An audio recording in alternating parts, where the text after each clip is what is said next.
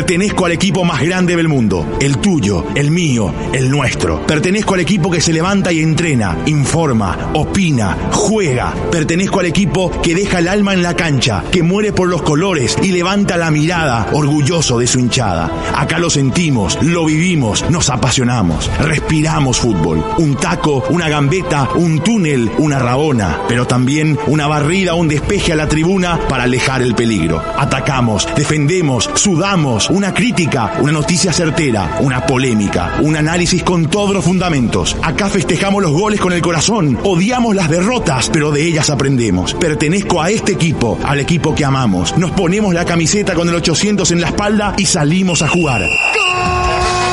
Pertenezco como vos a Unión Fútbol Club.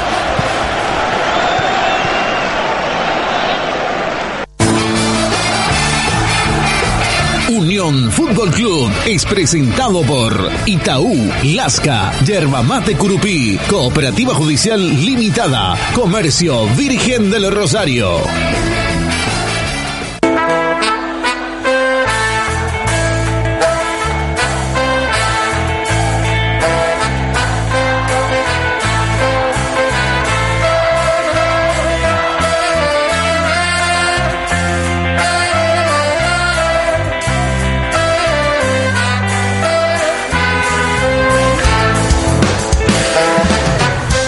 Pasó la resaca. Luego de convulsionados días en temas de la selección, se vuelve al torneo local con nuevas modalidades y sistemas de campeonato.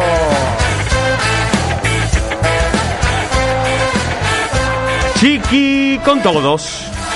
Futbolistas azulgranas que sirvieron al albirroja se sumaron al plantel del campeón y están a disposición del técnico del pal, perdón, del técnico de Cerro. Todos al bosque. Olimpia cuenta con la recuperación de sus figuras para el inicio del clausura. Y Garnero tiene a Roque para comandar el ataque. Portaavión en el nido. Pablo Velázquez se suma al reforzado y frondoso plantel de General Díaz que buscará seguir en primera en 11 fechas y poder cobrarlas.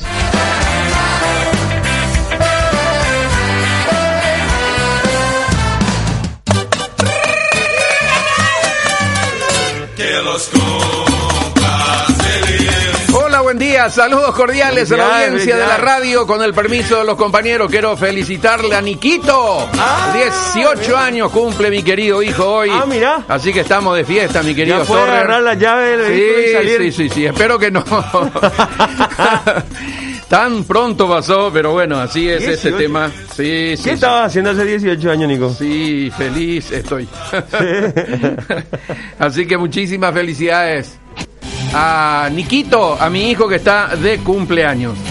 En un ratito se suma Chipi, en un ratito se suma JJ, estamos con Sostoa, estamos con Álvaro, con Cristian, con todos los compañeros, con Ale comandando el departamento de prensa de nuestra radio y con el doctor Brustein al otro lado de la línea telefónica. Doctor, gracias por atendernos, buen día, ¿cómo le va? Buen día, un saludo a la audiencia. ¿Cómo anda, doctor? Bien, bien. Todo Bien. tranquilo, gracias a Dios. ¿Y cómo está? ¿Optimista? ¿Preocupado? ¿Bien? ¿Tranquilo? ¿Feliz? ¿Comienza el, clausura? ¿Cómo está su estado de ánimo con este tema del COVID que, que, que nos tiene ahí pendiente siempre, pero seguimos avanzando, doctor? Sí, estamos, yo estoy optimista, contento también por la etapa que hemos terminado y optimista por, por el nuevo campeonato que estamos empezando, que ojalá sea exitoso y igual que, que la apertura. Eh, vamos a introducir algunos cambios que hagan que sea también más darle más oportunidad a los equipos con mayor cantidad de jugadores, eh, posibilidad de concentrar. Estamos tratando de normalizar un poquito más también lo que es el día a día de los jugadores. Antes de entrar en esos detalles justamente, los resultados a los jugadores seleccionados que se sumaron al plantel de Cerro, ¿cuándo están? Ya fueron todos negativos. Todo negativo ya.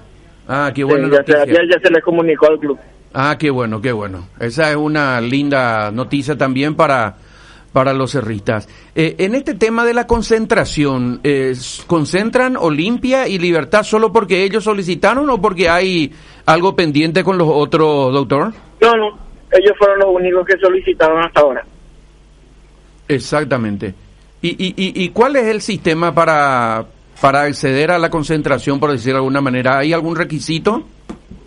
Bueno, lo que nosotros decidimos en la reunión de los médicos del club fue que eh, los clubes que tengan sede presenten un protocolo al Ministerio de Salud y que el Ministerio les apruebe eh, que sea una concentración solamente de la noche antes del partido y que los que no tienen sede y quieran concentrar, que por lo tanto es opcional, eh, lo puedan hacer en un hotel salud. Y en caso de ser en un hotel salud,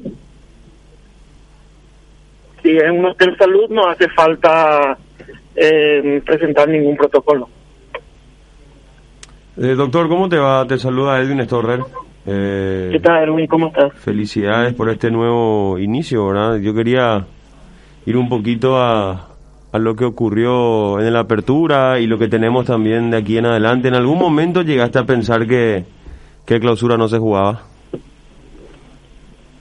Mm, Lo que pensé es que la apertura a lo mejor se tenía que interrumpir más que, eh, que en el clausura, ¿verdad? Mi preocupación siempre fue la, la apertura porque coincidía con la etapa más difícil de la epidemia en el sentido del invierno, de la también de la del, del vamos a decir la incógnita, la, no saber cómo iba a ser el protocolo, si el protocolo iba a funcionar o no. Yo tenía el miedo de que en algún momento tengamos que suspender alguna jornada por un, brote de positivo o que eh, había muchas incógnitas que, que solamente con el correr de las fechas se fueron se fueron develando. Nosotros incluso con un equipo con 20 positivos no suspendimos ningún partido. Eh, entonces, eh, eso hizo que, vayamos aprendiendo durante la marcha sobre una enfermedad que, que, que es nueva y con un protocolo que no había sido probado en ningún país latinoamericano hasta que nosotros arrancamos. Hoy en día hay todavía países que ni siquiera han empezado su torneo. Nosotros ya vamos por el segundo torneo. Eh, también vimos que el protocolo de la Comebol funciona, el protocolo de la FIFA funciona, que, que la enfermedad tiene muchos, da muchos problemas, pero que, que, hay que saber eh, sobrellevarlo y, y tratar de, de buscar la solución a cada problema que te genera la enfermedad. Eh, ya se sabe que falló en, en Nacional para tanto contagio masivo. No tenemos ninguna versión o, una- o ningún informe oficial. Tenemos eh, tenemos así algunas sospechas, pero que yo no quiero hacer público porque no no tengo forma de probar porque fueron cosas que pasaron, en- o sea, no no tengo ningún documento probatorio, pero sí tenemos alguna sospecha en base a, a comentarios e informaciones que nos vinieron, pero pero que, que yo creo que, que no se van a volver a repetir sirvió también un poco de ejemplo eh, para no solo para el club nacional, sino para todos los demás clubes de lo que puede pasar cuando no se no se cuida hasta el último detalle. Entonces, porque había parecía una especie de, de relajación de que sí se contagiaba a alguien, pero que no no se contagiaban entre los jugadores. Esto demostró que cuando no se cuidan los detalles, eh, la enfermedad se puede propagar dentro de un vestuario. Entonces, más allá de, de saber qué fue o cómo, ¿verdad? Lo que sí se puede confirmar es que hubo un error o algo fuera del protocolo. Aparentemente sí. Doctor, nos habló de, de Hotel Salud para los que no tengan la concentración eh, adecuada, por decir de alguna manera. ¿E- ¿Estos hoteles están designados por la APF o es a elección de cada club? No, está designado por el Ministerio de Salud. Estos son hoteles que el Ministerio de Salud ya los ha validado, tienen un protocolo aprobado por ellos, por lo tanto cualquier persona que, mm, que quiera ir puede ir. Entonces un club que se utiliza para los, para los extranjeros que vienen a hacer cuarentena Así que cualquier persona, cualquier club que quiera puede reservar las habitaciones, ya sea en el CAD, en el Dazzler, en el Borbón, en cualquiera de los hoteles que tienen el protocolo aprobado y, no hay ningún problema. Y el que quiera seguir de esta manera porque confía en su plantel, porque el resultado fue bueno, continúa de esa manera. Que es lo que me dijeron a mí 10 de los 12 equipos, que ellos preferían eh, seguir con este método que les funcionó y que están muy contentos. Pero entonces los equipos que quedamos entonces que sea opcional, no quisimos imponer porque esa fue una discusión que tuvimos entre los colegas de si permitir o no las concentraciones y la teoría que primó es nosotros no podemos prohibir las concentraciones cuando eh, a los equipos de la Libertadores sí le permitimos concentrar en el país o eh, la selección está concentrando en el panel no tiene una, una base, una, no es sostenible ese argumento. Entonces, dejamos abierto al que quiera, lo pueda hacer. Bajo su responsabilidad, por supuesto, eh, haciendo hincapié donde eh, las concentraciones tienen un riesgo añadido si no se hacen bien las cosas. Claro. Doctor, el tema público en, en, en los estadios, eh, ¿cuál es su, su visión, su, su perspectiva y la posibilidad de que tengamos por lo menos en un porcentaje X? Nosotros pasamos una propuesta al Ministerio de Salud, eh, una propuesta que no tenía ningún condicionante de tiempo, eh, de, con un porcentaje mínimo, empezar con un porcentaje del 10% y probar y ver si, si nos iba bien, pero siempre estaba condicionado a la evolución de la epidemia y que el ministerio cuando considere, considere que están dadas las condiciones nos pueda autorizar. Le pasamos una propuesta y ellos lo tienen y estamos pendientes de eso. yo creo que ahora, en las primeras dos o tres fechas, no creo que sea posible todavía. Y nosotros entramos dentro de lo mismo, ¿verdad? Eh, los, los que queremos relatar desde la cancha, desde los estadios, ¿verdad? Bueno, en el tema de periodismo deportivo, en principio nosotros no nos planteamos ningún tipo de cambio en cuanto a la, a la modalidad con el apertura. En caso de que haya algún pedido oficial del Círculo de Periodistas eh, Deportivos del Paraguay de, de, querer que se que se estudie esa posibilidad, la estudiaremos conjuntamente con el Ministerio de Salud. Doctor, ¿a partir de cuándo los clubes van a tener que pagar también el hisopado? Tengo entendido que lo de esta semana ya, ya van a cubrir parcialmente nada más que la APF. Exactamente. Bueno, entonces todo ajustado para este comienzo del, clausura y eh, estaba leyendo también que, que estaba felicitando usted a los médicos de los 12 clubes por el comportamiento, por el trabajo, porque no, no fue fácil hasta aquí, ¿no? Que ellos fueron los que hicieron el trabajo realmente. Ellos fueron los que estuvieron 24/7 pendientes de los jugadores, pendientes de los dirigentes, para que todo se haga como tiene que ser eh, o si no el protocolo iba a ser una, una letra muerta. Ellos fueron los que hicieron que sea exitoso el protocolo, por lo tanto son ellos los que se tienen que llevar las felicitaciones. Doctor, muchísimas gracias por atendernos, muy amable y seguiremos en contacto, ¿sí? Un abrazo. Ahí está el doctor Gerardo Bruste y el jefe médico de la Asociación Paraguaya de Fútbol sobre todos estos ajustes que se están haciendo con miras al comienzo del campeonato clausura que se inicia mañana. ¿Qué tal, Jota? ¿Cómo estás? Muy buenos días, Nico. Saludo cordial para todos. Hay que cambiar de chip. Hay que cambiar de chip completamente. Ya se viene el apasionante torneo clausura. Apasionante. Estábamos diciendo con Ale que va a ser a rompe y raja este estas 11 fechas del, del campeonato clausura. Y todos pelean por todo por todo. Y no hay demasiado margen, ¿verdad? Todos pelean por todo porque hay gente que está mirando el descenso, no tiene mucho margen de recuperar puntos, hay otros que están ahí cerca y no tienen mucho margen de perder puntos. Eh, están aquellos que quieren clasificar a Copa, está bien. Hoy el único que está en Copa es Cerro, ¿verdad? Sí. Eh, pero también tiene que ver si es Paraguay 1, Paraguay 2. Eh, de ser campeón sería Paraguay 1. Ahí hay que ver Olimpia y Libertad cuánto tienen de brecha. Guaraní quedó también por ahí cerca. Eh, si Cerro no es campeón, tampoco puede permitirse tal vez quedar muy despegado del campeón del clausura, porque ahí está el tema de los puntos para justamente lo que les decía de Paraguay 1, Paraguay 2.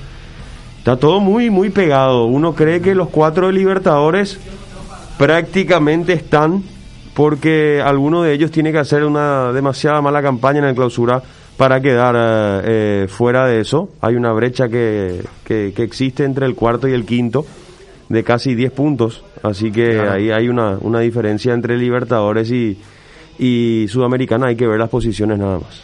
Rubén Ditore, presidente, ¿cómo le va? Gracias por atendernos, buen día. ¿Qué tal? ¿Cómo estamos? ¿Cómo andan? Bien, ¿usted presidente? Sí. Eh, ¿Usted cómo anda? Hola. No, ¿Usted cómo anda? Le decía. ah, yo cómo ando. Bien, bien, perfecto. Esperando que empiece el campeonato ya. Claro, estamos con el cosquilleo. Aquí le estoy diciendo a los compañeros, tenemos que cambiar de chip, ¿verdad? Sacarlo del albirroja y meternos el del campeonato que comienza mañana con 11 fechas, pero a muerte, por decir de alguna manera, presidente, ¿no? Sí, va a ser un campeonato raro, este, corto, o sea que va, va a ser sin tregua prácticamente. Sí, hay fechas que se van a superponer con, tenemos otra fecha FIFA, tenemos Copa, o sea, eh, completito hasta fin de año.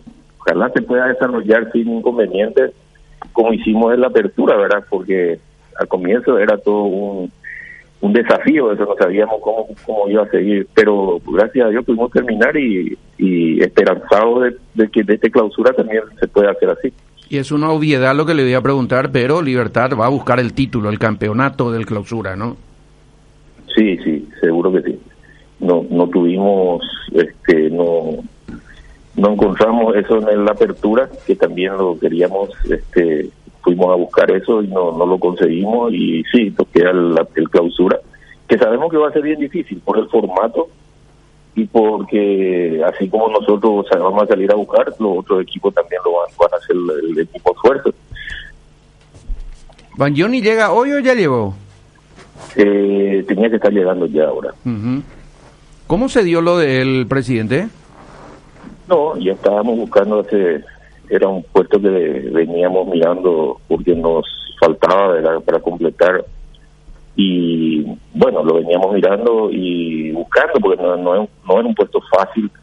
Queríamos un jugador ya formado era eh, queríamos no, tenemos chicos jóvenes que se están formando en, las formativas del club pero queríamos ponerle al lado de un jugador ya de experiencia como para que se vaya formando más rápido y, bueno, necesitábamos un jugador ya con de la categoría de él, ¿verdad? Y, bueno, buscando, buscando, encontramos porque, como te digo, no es un puesto fácil eh, en Paraguay, muy difícil y, no, tampoco en Sudamérica no no es fácil y los que los que están jugando bien ya están en equipos tienen contratos o sea no no no es nada fácil inclusive mismo para, para estar llegando ahora es todo un problema para poder llegar, o sea, las conexiones son complicadas, pero gracias a Dios ya, yo creo que ya debe estar por acá o debe estar llegando en este momento. Por dos años va a firmar él, ¿verdad? Sí, creo que eso es lo que habíamos hablado. Todavía no firmamos nada, vamos a ver que llegue, vamos a ver su prueba médica, verdad que creo que no va a haber problema y bueno, y ahí estaremos conversando los términos finales del contrato, pero en principio de los años. Y dos refuerzos más muy valiosos. Álvaro Campuzano, un gran volante de mucha proyección, ¿verdad? Está todavía ahí en un peldaño o dos abajo de, de, los más experimentados que tiene Libertad, pero de una gran proyección respecto eh, repito, y, y, lo de eh, Super Ramírez, ¿verdad? Un jugador de la casa que, que estaba haciendo una campaña, pero muy buena en Copa en Guaraní, presidente. Sí, así mismo. Eh. Iván retorna al club, ¿verdad? Después de una pasantía que le hizo bien también porque estuvo por Godoy Cruz, por Santaní, por Guaraní. Eh, yo creo que uno aprende también mirando lo que hay en otros equipos. Y bueno, toda esa experiencia que ganó la, la va a poner ahora en el club. Y Campuzano también, Campuzano es un chico que se que se inició también en nuestras inferiores. Y bueno, y hoy es, para mí es un gran volante central, eh, va a ser un, un jugador según lo que yo he visto y lo que le estuve siguiendo, para mí va a ser un jugador de selección.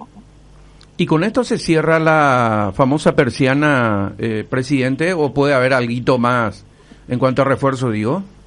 Y siempre nosotros decimos que mientras esté abierta la ventana de pases, eh, puede haber algo más, ¿verdad? Estamos mirando, estamos mirando, pero sin apuro hemos cubierto los lugares donde creíamos que teníamos más déficit, ¿verdad? Y bueno, eh, no, eso no quiere decir que de repente sigamos mirando que de repente hay ofertas, porque ofertas hay todos los días de jugadores, ¿verdad? Eh, y, eso nos pone contentos, ¿verdad? Porque quiere decir que eh, hay mucha gente que, que se fija en nosotros y que quiere venir a jugar en nuestro equipo.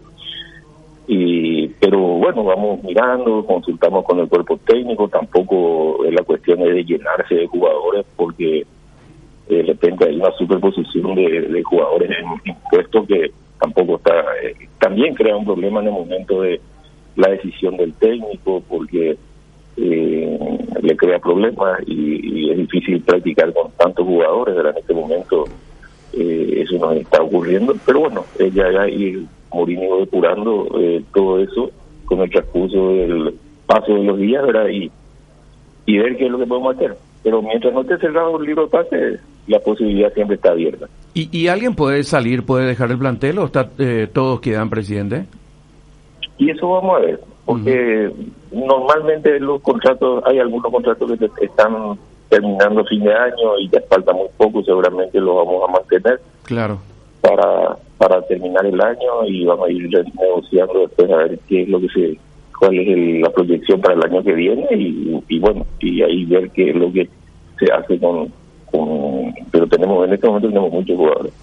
Finalmente, presidente, más, más allá de su, de su rol de, directivo, de, integrante también de un engranaje eh, muy importante de la Asociación Paraguaya de Fútbol como, como hincha, como futbolero, ¿cuál es su opinión de, de estas dos presentaciones de la selección paraguaya? A mí me gustó. A mí me gustó porque propusimos jugar al fútbol. Algo que eh, normalmente en nuestras selecciones nosotros este, eh, no lo hacíamos, o sea, yo por lo menos no lo veía así. Eh, siempre hacíamos un fútbol muy defensivo, muy colgado de nuestro arco, buscando eh, el famoso centro, cabeza y gol. Yo creo que ahora hay una propuesta de fútbol donde obviamente va, va a costar un tiempo adaptarse a eso, pero el equipo propone, el equipo tiene posesión de pelota, el equipo tiene tiene buen traslado obviamente tenemos que corregir un montón de errores en defensa, en, somos todavía un poco, a mi parecer, un poco flojos en el tema ah, de arriba, en la definición. Eh, y yo creo que, que trabajando eso eh, podemos tener una, una buena selección, pero eh, vos te sentás a ver eh, jugar a Paraguay ahora y es un porque, como te digo, propone, intenta, juega por abajo. Eh, o sea, así, así es lo que yo veo, ¿verdad? Y como esto es largo todavía, y si seguimos así, Carlos Sebastián Ferreira lo vamos a necesitar seguramente ahí arriba justamente, ¿no? Para mí es un jugador que jugar así o sí. Yo creo que, que, eh, no puedo decir que, que, que, sea un error del técnico, ¿verdad? Porque el técnico elige lo que él cree conveniente y hace un estudio de lo que él necesita seguramente para acá, cómo irá rotando a algunos jugadores pero yo, si hubiese sido técnico, eh, al goleador del campeonato no lo dejo afuera. Presidente, muchísimas gracias por su tiempo. Éxitos en esta clausura, ¿sí? Gracias, muy amable, muchachos. Muy amable. Ahí está Rubén Ditor, el presidente. Si yo fuera técnico, le tenía de titular a Carlos Sebastián Ferreira, dijo el presidente de Libertad, señores. Sí, es que no. Es, el presidente. tirarle para arriba. No, no es malo sea de jugadorazo, pero, pero tiene que ir eh, dando pasos y pasos. Eh, haber eh, reconfirmado su capacidad goleadora en un club como Libertad es, es importante y, yo creo que está, de hecho está dentro de los 30, 30 y algo o incluso más de esa prelista de, de Berizzo. Está un paso, no hay que desesperarse, va, va a llegar seguramente en algún momento de estas eliminatorias. 33 años tiene Van Johnny. ¿verdad? De un muy buen recorrido y es el lateral izquierdo Sí, entre esos Newells, River, Milan y ahora por, por México. Monterrey. Monterrey. Quedó libre igual, ¿eh? Sí. Quedó libre de Monterrey. No está en la lista de Monterrey. Yo no encuentro No. sus. Quedó, quedó libre de Monterrey. Pero jugó, jugó, jugó bastante ahí, a excepción del Milan, ¿verdad? Que en el Milan no, prácticamente no jugó. Jugó muy poco, poquísimo. Y tiene, si, si, si no está en modo vacaciones y se pone las pilas y, y tiene ese, ese hambre de, de, de triunfos y demás, es una gran incorporación para Libertad que estaba huérfano en ese costado izquierdo, casi como lateral, más que Espinosa, eh, y alguna que otra mano de Pigri. Después, hasta casi pasó por ahí tratando de dar una mano. Y antes de estar con Julio Caballero, te voy a decir una cosa, JJ, ¿verdad? Yo sé que no te vas a enojar conmigo, pero ¿te acordás los días que teníamos invitado acá los sábados, ¿verdad? Y cuando yo le reclamaba a nuestros invitados, era lateral izquierdo, ¿cómo que no podemos tener lateral izquierdo? No hay forma.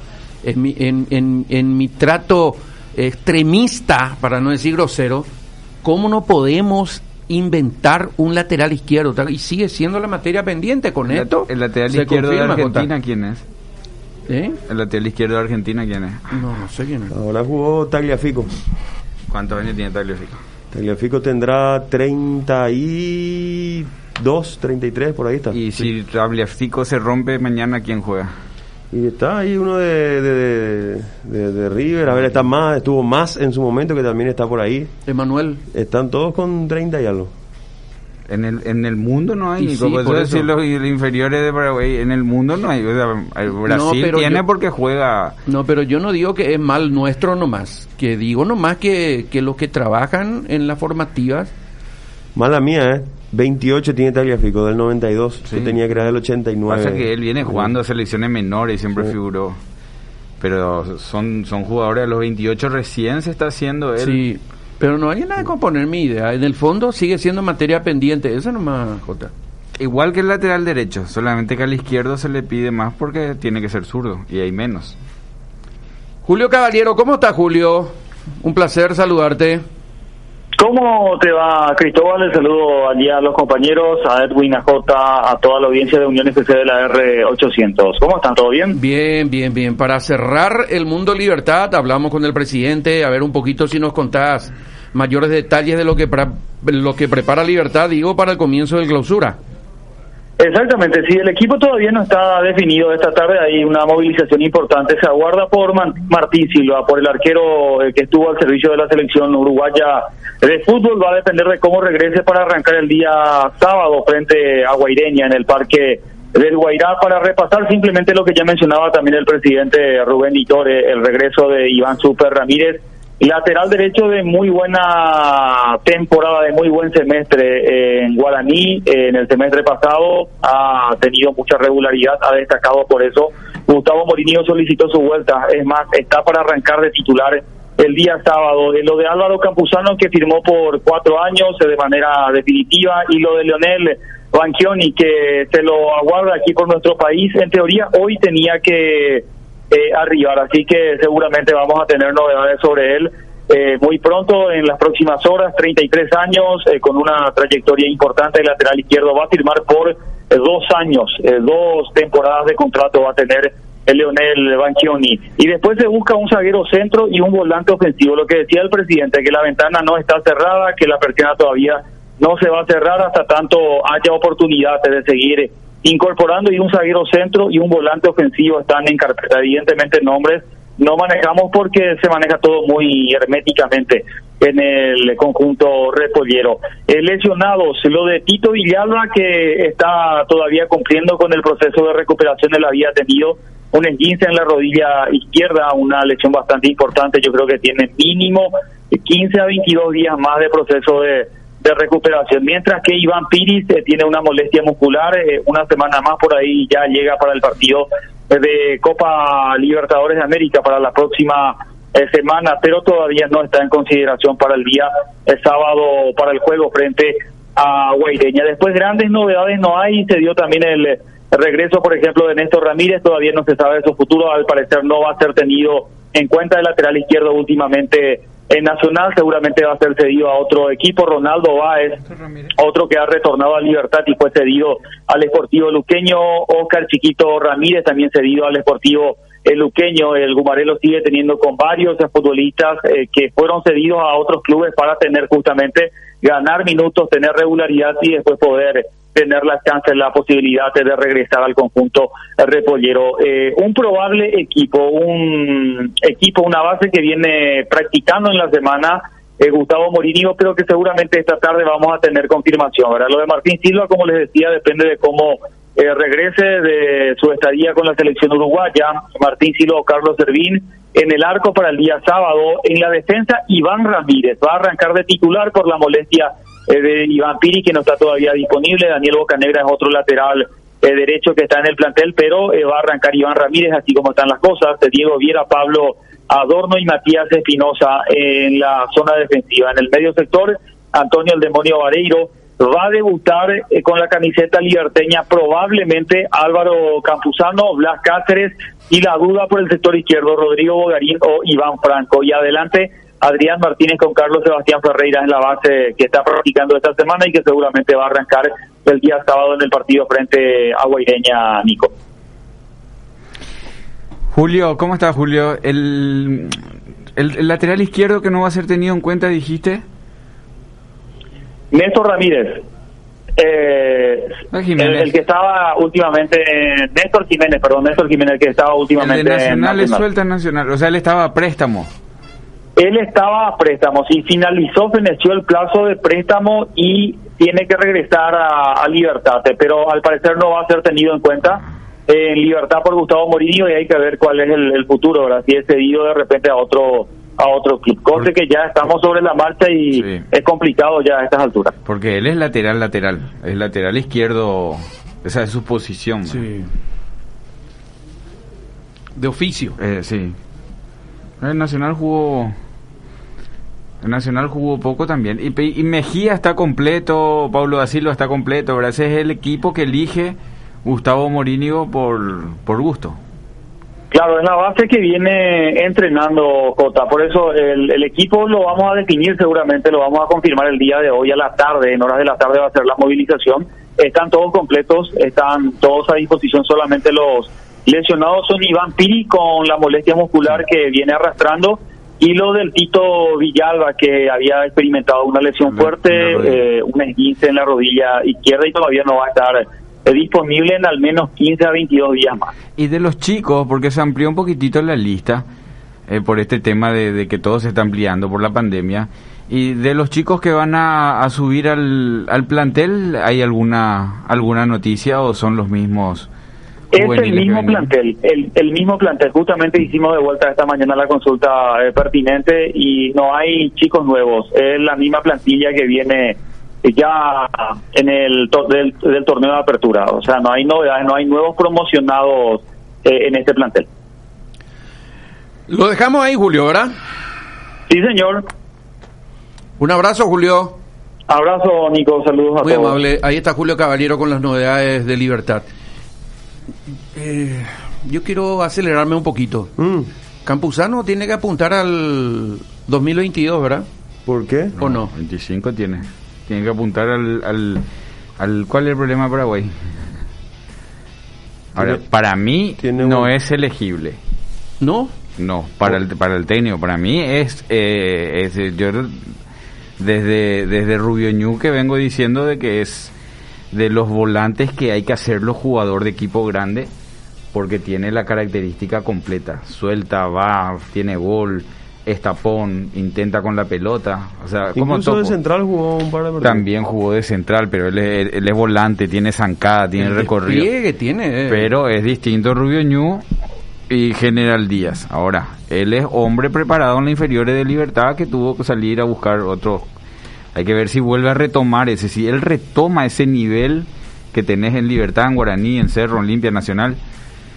Ahí sí estamos hablando de un jugador que tiene que ser tenido en cuenta, pero para mí no es la característica que busca Berizzo. Pero el problema de Paraguay es eh, todavía no tenemos el 6 fijo. O sea, él sabe que en la selección está libre esa pelea. ¿Es distinto a Ernesto Caballero? ¿O más o menos le parece? No, en su despliegue. No otras el, cosas. Ernesto tiene mejor toque para mí, Este para mí es más, mucho más físico, más, más grande. Para mí y tiene más recorrido, mucho más recorrido que, que Ernesto. No, Ernesto. Campuzano, otro, otros jugadores. Ernesto es un es un pica lucena largo. Ernesto es un jugador de, de, de, de- de- de claridad, que juega, toca, le hace jugar a todos, se, guasa, se mueve. Eh, él no es un jugador agresivo de choque. Pero sí más un enganche que por su voluntad de, de volante corre mucho y su físico no le da para ser machetero. Pero es voluntarioso, él se va a chocar en todos lados. Pero pega, ¿eh? Claro, claro, pero no es, él, él, él no es, él, él, él señaro. No, él, no, no, él, es, no, no. él es aguerrido, caña era así, ¿te acuerdas? Caña, porque vos decís, Diego. claro, en Bareté, pero no, no, no, no es Chicho Serna, Sí. para poner a esos jugadores que lo, todos tenemos su eh, Campuzano, yo lo tiro más hacia Topo Cáceres. E- ese tipo de jugador, solamente que Campuzano me parece hasta que se suelta más que Topo. Hay veces hay que atajarlo, ¿verdad? Porque por eso con Moreira, Moreira otro, Moreira tiene que estar en un equipo grande. Esos son jugadores que, va- que, que si dan el paso van a ser importantes. Con Moreira se movían bien como Lucena Villasanti, o sea, se no enten- entendían lo- muy lo bien. que no entendí, Nico, es por qué apuntar al 2022 que... Y a mí me gusta. ¿Por selección decimos? Sí, sí, sí, Ah. sí. Pues tiene 25, Nico. Eso tiene sí. 27, sí. No, No, tiene que entrar ya. Si está en libertad. Por tiene eso. que jugar, porque le- eh, yo creo que juega en libertad, por algo vino. Eh, habrá sido pedido de Mourinho porque no Ah, estaba... no sí, porque, pero- no, porque no estaba en el... eh, a nadie se le hubiese ocurrido, ¿verdad? Totalmente, pero ¿qué pasa en Libertad? En Libertad juega Martínez 3, 4 partidos, más o menos va, entra Tacuara, más o menos no pasa nada, entra eh, Iván Franco, más o menos se cayó y te, eh, Sebastián Ferreira. O sea, no es que vos jugás como en Campuzano, en, en General Díaz le dolía acá y le esperaban hasta el viernes. Y usaba el brazalete capitán y era la figura. O sea, en Libertad no te esperan hasta el viernes. Va a Mm. No. entrar, va a entrar Mejía, va a entrar Patito jugó los Patito, últimos va a entrar- partidos. es otro entre- otro entrenamiento, otro trajín, Sí, otro va a nivel de mucho todo. de, de- de su cabeza, ¿verdad? Porque físico tiene. O sea, hoy física, físicamente nunca se lo vio dejado, vamos a decir, si podemos usar esa palabra. Va a depender de su cabeza y su competitividad, ¿verdad? Eh, de- Claro. a ver, creo que, que no hay mejor lugar hoy para estar que, que Libertad, más todavía saliendo de General Díaz, sabiendo las que pasaban ahí, o sea, más motivado que, que Álvaro Campuzano hoy.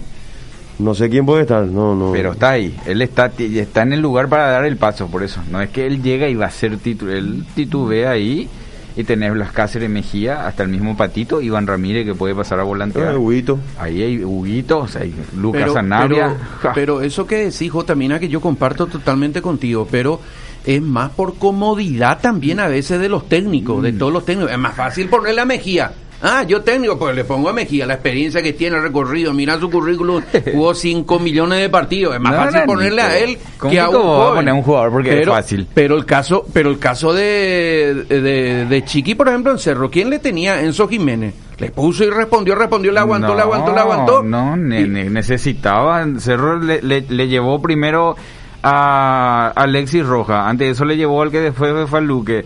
Cerro hace rato está buscando extremos. Claro. No, es que Enzo Jiménez porque era joven y se le puso nomás. No, ya sé, pero te digo nomás que era más fácil para un técnico ponerle Ruiz y Pachi. Ruiz No, y porque no Pachi, funcionaba. Pachi y Ruiz, no Ruiz y funcionaba. Pachi. La primera rueda jugaron Pachi y Ruiz. Vos estás hablando del Cerro de los últimos 12 partidos. Claro, no, pero Pues te digo nomás. 10 antes que, te que digo Cerro nomás no, sin, no encontraba. sin particularizar, te digo nomás que en general es más fácil ponerle a un experimentado, ¿verdad?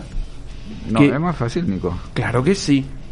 es, es más útil muchas veces. No es que es más fácil, sino que el, si el experimentado está, ¿por qué por ser experimentado te tienen que descartar? Eso pues es lo que nosotros No, también tenemos no. que...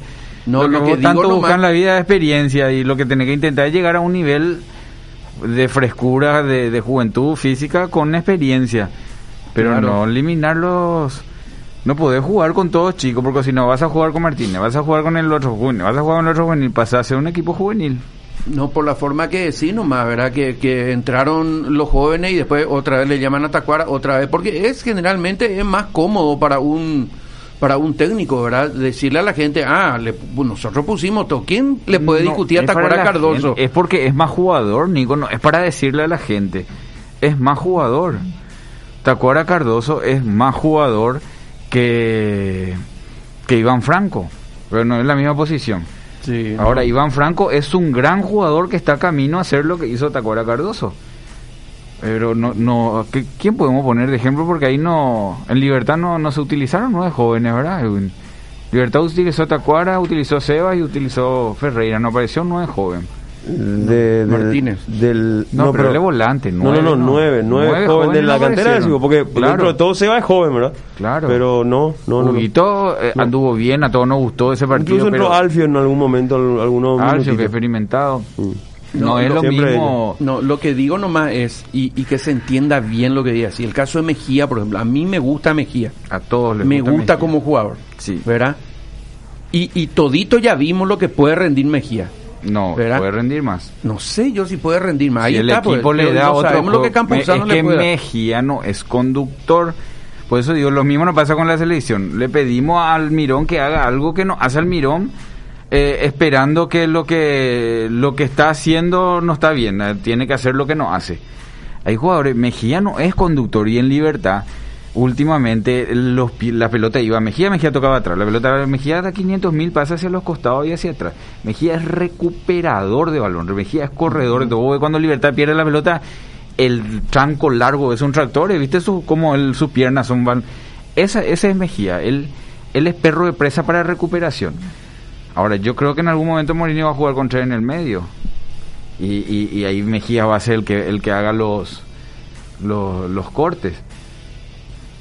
Lo que pasa es que hoy tiene mucho ahí arriba para jugar por el medio. Tiene Alfio, tiene Sebas, tiene Martínez y me falta un 9. ¿Te acuerdas? Y Tacuara. Entonces eh, le está buscando la posibilidad de poder utilizar a todos esos goleadores. Mira cuántos goles tenés en Tacuara, cuántos goles tenés en Martínez, cuántos goles tenés en Sebas, cuántos goles tenés en Alfio, estando bien. Son jugadores de gol. Sí. No podés no utilizar la, a la mayoría que pueda. Y si vos haces con tres en el medio, tenés que jugar con tres por fuera. Y Martínez ya está demostrado que por fuera no, no te da una mano, pero no puede jugar. Seba no puede jugar por fuera, Tacuara no puede jugar por fuera, Alfio no puede jugar por fuera. Entonces le está buscando, me parece, la posibilidad de jugar con dos volantes. Y ahí Campuzano tiene más mix que Mejía. Campuzano tiene juego, tiene salida y también es de marca. Pero no tiene la velocidad que tiene Mejía. Por eso uno tiene una cosa, el otro tiene otra cosa. Y vos vas mezclando de acuerdo a lo que vas a ir buscando. Si con todo ese potencial arriba no tiene gol, no tiene gol, tres nueve van a quedar en el banco. Va a terminar jugando como jugó con, con, con Nacional, que, que, que todo el mundo juega así, ¿verdad? Con tres, con tres por adentro, un solo de área y, y dos, dos Extremos. extremos. Pero hoy, tantos goles tenés en esos nueve que tenés que buscar jugar con dos nueve.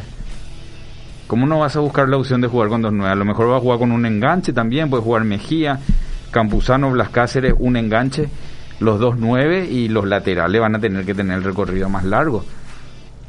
Eh, Le tiene que buscar la vuelta para usar esa cantidad de nueve goleadores que tiene.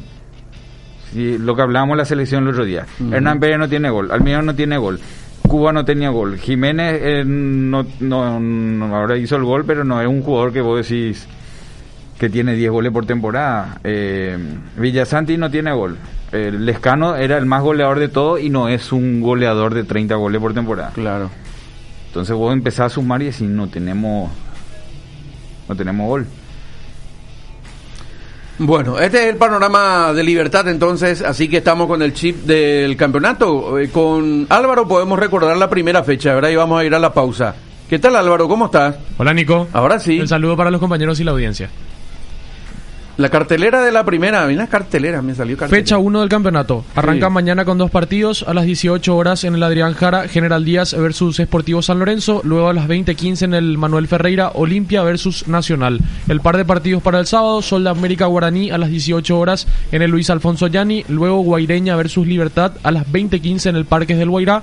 Y cierran la fecha el domingo a las 18 horas, Jardines del Quelito, River Plate versus 12 de octubre. Y Cerro Porteño versus Esportivo Luqueño a las 20.15 en el General Pablo Rojas. Bueno, este es entonces el calendario de la primera fecha del campeonato que, repito, comienza a jugarse mañana.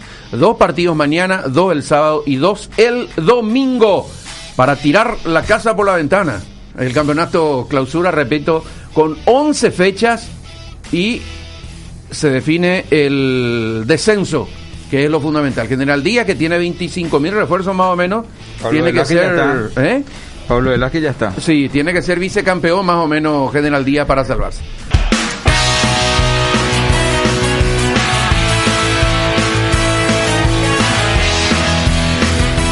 Seguimos en la R800, ya se suma nuestro jefe, Chipi. ¿Cómo estás, Chipi? Hola, Nico, ¿cómo estás? El Bien. saludo para vos, para Jota, para Edwin, para todos los muchachos. Viento a favor, ¿verdad? viento a favor siempre, siempre, siempre, siempre. Eh, ahí ya me tiró una Alejo también. Bueno, eh, El año que. ¿eh? No, no, no. A ver, enseguida hablamos con Anthony Silva, que va a jugar en Nacional ahora. Ahora ya está habilitado para jugar el campeonato de clausura. Sí. Que viene de un gran partido frente a Venezuela. Se acabó, eso hace ocho meses no juega. ¿eh? Y se acabó por fin. Terminó acabó historia. por fin. Se acabó por fin. Pero ¿cómo hay gente, digo nomás en la selección que no que no siente eso? Silva hizo un gran partido, tapó el penal. Siempre, yo no sé de dónde escuché alguna frase alguna vez, eh, se notan los reflejos, ¿verdad? Eh, Y el reflejo fue lo que más tuvo en el cabezazo de, de Córdoba, que estuvo cerca de, de ir al ángulo y lo encontró bien parado y con una reacción importante a Silva. Así que bueno, seguramente en breve le vamos a preguntar un par de cosas a Anthony sobre el partido y sobre su futuro, eh, qué significa volver a jugar en, en- en el fútbol paraguayo también, en Nacional. Vos sabés que no, no, no, no es casualidad, por eso hablábamos más allá de todo el, te- la- el temperamento, la experiencia y la formación que él tiene detrás de grandes arqueros también. Eh, él entrenaba con Ricardo Martínez, ¿verdad? Ricardo Martínez armó, Caíto armó un gimnasio fenomenal, o sea, no a la Yo veo por, videos de algunos colegas que van a entrenar ahí. eh, impresionante. Impresionante, es porque es, es un nivel de preparación que se necesita, ¿verdad? Que los clubes en sí tienen en sus clubes y hay mucha gente que lo está haciendo también a nivel social. Y de otros deportes. Pero él era central, esa fue la diferencia. Él estuvo en cancha, él sabe lo que quieren los jugadores, él está ahí. Y hay muchos que están, Cecilio estaba entrenando ahí también antes de antes de, de empezar a jugar en Guaraní. Después entró en Guaraní, hizo el gol. O sea, entrenan en bien. Y después Anthony también en su casa entrenaba porque se levantaban videitos así, de repente se filtraban y se veían. Y vos te das cuenta que ellos mm, a lo mejor no se ponían la chomba y entraban en, en- en el club a entrenar, pero entrenaban en el día a día como si fuese que estaban entrenando en el Real Madrid. Claro. Y eso se ve, más allá de que ataje o no el penal, se vio en el partido, estaba bien.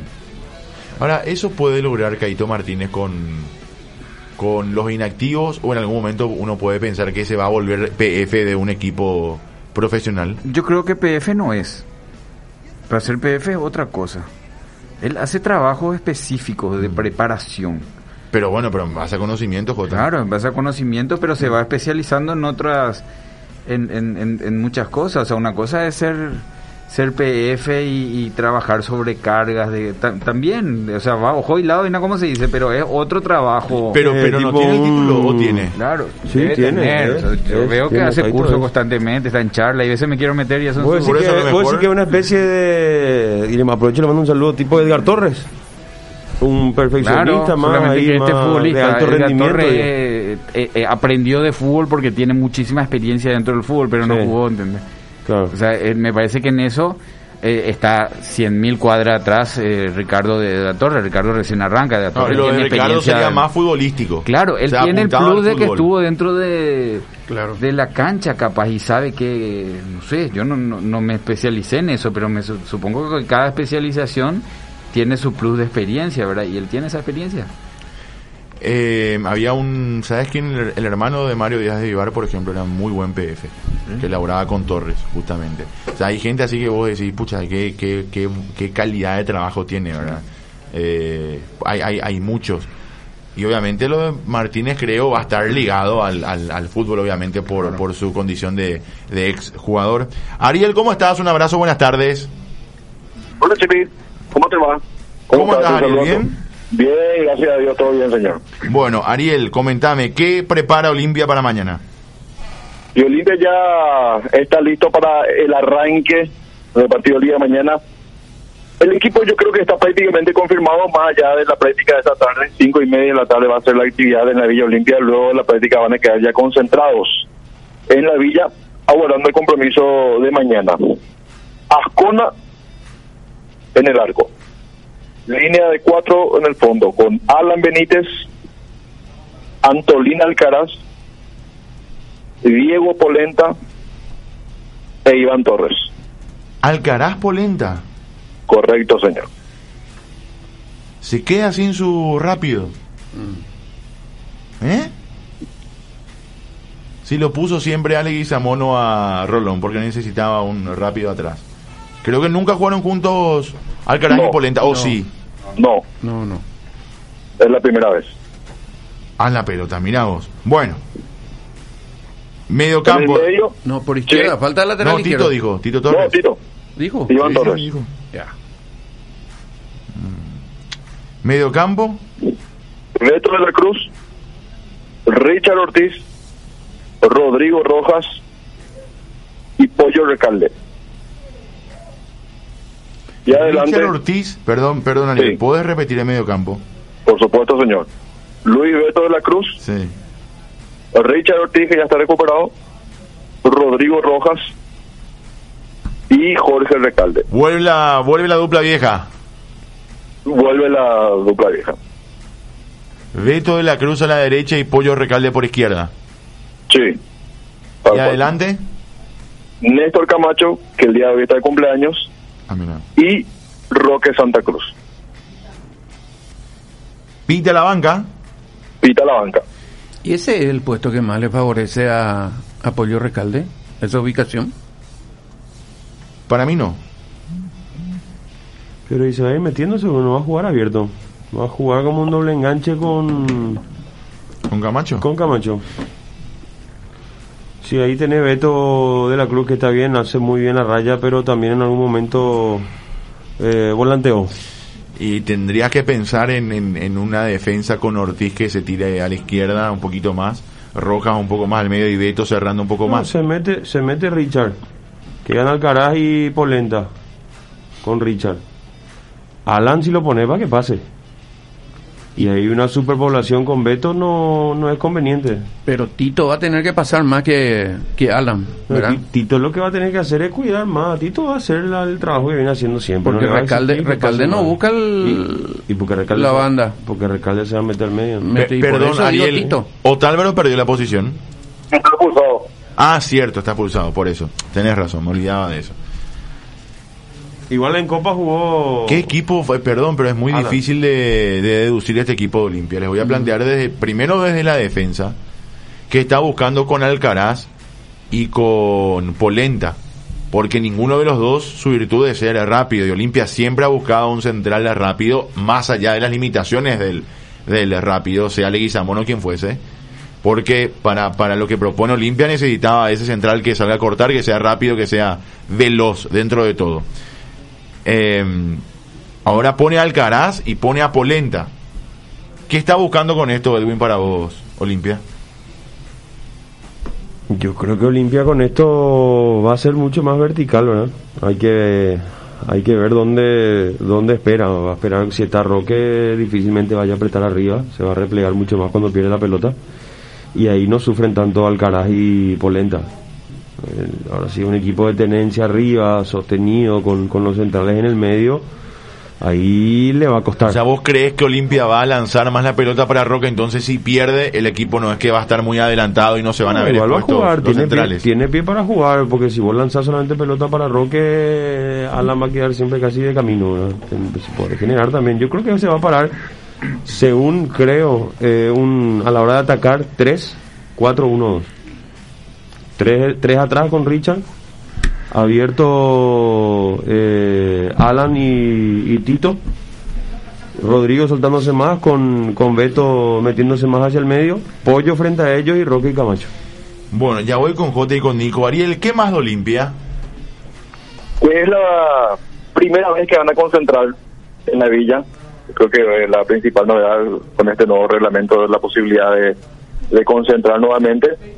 Y hoy la práctica va a ser a las cinco y media en la villa y luego ya van a quedar concentrados y también ya mirando de reojo lo que va a ser eh, el partido el día martes ante el conjunto de Delfín.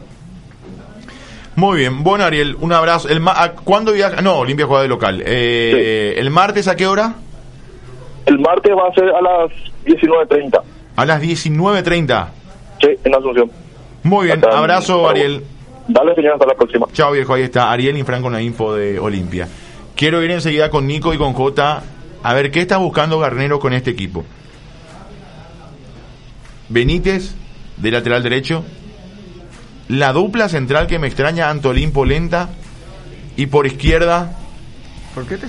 Tito Torres. Nunca jugó así. Siempre puso un rápido.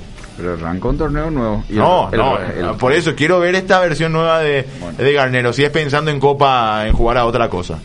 Que si, si es así me va a poner muy contento. Eh, De la Cruz. Ortiz y Rojas el doble seis. De la Cruz a la derecha. Pollo Recal de la izquierda. Camacho y Roque. Ese es el equipo que está preparando Olimpia para el día de hoy. Lo vamos a saludar a Anthony Silva y después eh, voy con J y con Nico en el análisis de este Olimpia que eh, juega mañana frente a la Academia, rival justamente Silva mañana de Olimpia, en la primera fecha del torneo clausura. Lo saludamos a Anthony. Anthony, ¿cómo estás? Un abrazo, felicitaciones por tu gran partido y bienvenido de vuelta al fútbol paraguayo. Desde mañana arrancás con la Academia. Un abrazo, Anthony, ¿cómo estás? Hola Chipi, ¿cómo te va? Un saludo para vos ahí, toda la mesa, tu compañero y toda la audiencia.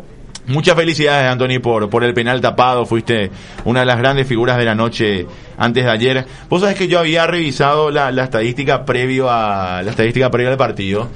Y creo que el último penal que atajaste fue aquel eh, ante Brasil justamente. Y yo estaba contabilizando los últimos 10 penales, tanto eh, los tuyos, los de Gatito y los de los de Fariñez. Y encontré que, que de los últimos 10 penales no habías eh, tapado ninguno y que de los 10, cuatro veces fuiste al palo correcto. Y decía en, en- en la previa al, al relato del penal, porque te tenía una fe enorme, y dije, bueno, es momento de cambiar el rumbo de la historia. Y, y, y terminás eh, no solamente acertando el, palo, sino atajando fenomenalmente y nos, nos diste una alegría tremenda. Contanos qué sensaciones tenías y si tenés en cuenta eso de para el arquero. Alguna vez le pregunté a Justo Villar también hace, hace poco, ¿qué grado de responsabilidad tienen o sienten que tienen ustedes en ese momento? Bueno, realmente no tenía en cuenta el tema de los penales que pero eh, la responsabilidad obviamente tiene el, el que tiene que marcar, ¿verdad? Tiene siete metros para, para acertar, ¿verdad? Es imposible fallarlo, aunque pasa, es parte del deporte. Pero vení, a ver, no, es un momento muy, eh, más por lo que se estaba jugando en ese momento, obviamente uno no tenía, como ya lo repetí en, otro, en otros medios, eh, el penalero no, no estaba en nuestro, nuestro informe, obviamente teníamos cuatro o cinco que podían patear porque estaban en cancha lo que podían patear y hubo una discusión entre ellos en ese momento y bueno, agarró otro muchacho y cobró él, ¿verdad? Entonces, eh, el momento no había una, no tenía como una información muy certera de lo que podía hacer, sino que apelamos obviamente al, a la postura de él, al movimiento y bueno, fui para el lado que, que era más o menos la, la gran posibilidad que patea ahí porque la postura que tenía muy difícil que la cruce, entonces utilizamos por lo menos en ese momento y sirvió, sirvió para que nuestro equipo sube, para que todo disfrutemos por lo menos de ese momento y, y nada, eso es la, es la sensación que te puedo dar en ese, en ese, en ese momento. Sí, sí, sí. El que capaz te haya estudiado es él, porque había revisado que en la mayoría te, te había jugado a tu derecha y ahora le cambiaste y le, te jugaste por esto que estás contando a, tu palo izquierdo. Eh, yo le, le, le preguntaba aquella vez que te comentaba también a, a Justo, esa, responsabilidad, él me decía, bueno, cambia mucho en una tanda de penales. Ahí sí ya como arquero te sentís presionado a atajar por lo menos uno, ¿verdad? Eh, pero en esta situación, ¿no sentiste algo de presión, Anthony, ya que el partido estaba 1 a 0 y dependíamos de vos que, que se mantenga el 1 a 0 y, y si no atacabas era 1 a 1? No tenías la culpa ni mucho menos, pero, pero tenías esa, esa, esa posibilidad de eh, regalarnos la victoria. ¿No, ¿No te sentiste presionado por ese lado? No, la verdad que no, pero que es simpático, pero no, no bajo ningún punto, ¿verdad? Uno quiere ayudarle a su compañero, uno quiere que su selección juegue, obviamente, o su equipo, en cualquier situación que te toque, Sí. pero obviamente el delantero tiene la, la gran presión de marcar porque es aceptar el arco y bueno, a veces el, el arquero tiene la posibilidad de pararlo, a veces no, más grande, el porcentaje mucho mayor de que, que el delantero marque al que el arquero tape, entonces entonces eso es lo, lo bueno para nuestra posición a veces, a veces no. Entonces realmente no, bajo ningún momento sentí esa, esa sensación. la verdad que en ningún momento del partido siquiera, así que no no se me cruzó por el momento, en ese momento, eh, que e- esa presión que más o menos me decís. Sí sentí el, la desazón que no cobren un penal a los noventa y tantos minutos. Eso sí era en ese momento que cobra, ¿verdad? Pero después ya, obviamente, uno cambia el, el, el- el momento, el chip ahí que tiene que intentar resolver y se pudo resolver, ¿verdad? Anthony, eh, primero felicidades por, por el partido contra Venezuela y ahora por tu momento con Nacional también. Te saluda Edwin Storrer. Y yo quería ir a ese a ese penal también porque bueno está la nueva regla de que hay que tener eh, por lo menos eh, el talón tocando la raya cuando el, rival patea, o sea se le puso otra vez todo mucho más difícil a ustedes. Acá casi nos da, yo tenía, le decía a los muchachos en la mesa ayer, yo tenía control médico la semana que viene, no me voy a ir porque estoy bien, o sea ya mi control médico fue el partido de Paraguay, si ahí no morí no muero más. Eh, ¿Sabías que tu pie estaba en la línea? O sea, ¿cómo, o sea, dudaste en algún momento por ahí cuando, cuando vino el venezolano como queriendo patear de vuelta? ¿Vos tenías bien medido que, que tu pie estaba sobre la línea? No, a ver, eh, dos cosas. El, el tema del, del, de la línea, obviamente el árbitro dice que tenemos tiene que tener un pie, un pie en la línea y un pie adelantado en caso para poder arrancar. Sí. Sabía que hice un paso porque estaba decidido de irme en ese lugar donde pateó. Sí. Porque hay momentos que te entra la duda del cobrador porque si, el, si lo conoce al cobrador y dice y pensás que va a cobrar a un lado, entonces obviamente intentar siempre aguantar hasta hasta donde se pueda, ¿verdad? y, y siempre quiere hacer un paso de más. Pero en este caso, como tenía más o menos la postura a ese lado, y dije, bueno, doy el paso a la izquierda y voy. Y, y bueno, se dio el paso a ese lado y la, el pie en el, sobre la línea, ¿verdad? Era imposible que tenga los dos pasos adelante. Entonces, generalmente pasa, hoy hoy día realmente tenés esa, esas reglas que, que han impuesto y bueno, se, se intenta siempre cumplir. Y el otro punto que obviamente el, el cobrador, el tanteo siempre es libre, ¿verdad? Entonces, con el tema del VAR siempre le va a buscar un poco de, de, de que se pueda sacar provecho de eso en una situación como la, del, la de Venezuela en ese momento para poder repetir el penal. Pero como fue todo perfecto, entonces no no tuvo esa chance y bueno, bien por nosotros. ¿verdad? ¿Cómo viste el penal, Anthony? Porque fue prácticamente frente a vos, incluso vos te quedaste con esa pelota, creo. ¿Cómo, cómo lo viste vos de tu En ese momento no, no, no, no me pareció penal, ¿verdad? No, me pareció una jugada muy, muy normal en un, en una línea, en una, en un juego donde ya se estaba jugando los últimos minutos y donde era mucho choque, mucha fricción. Y ahí no me pareció porque realmente Gustavo cubre, pero después en otras cámaras se ve el, el árbitro como ve el, el, el choque pero generalmente no se cobra, ¿verdad? A mí no me pareció tanto para cobrarlo, pero bueno, el árbitro tenía la decisión. Es más, cuando cuando él cobra ya vine, vi- vino con la intención de no ver el VAR y realmente fue así, ¿verdad? Porque él estaba decidido que fue penal y bueno, eh, lo, lo vio él a su a su modo de ver y bueno, nosotros obviamente estábamos en, en, en busca de que se vea la jugada, pero no, no, el árbitro estaba muy convencido de lo que vio.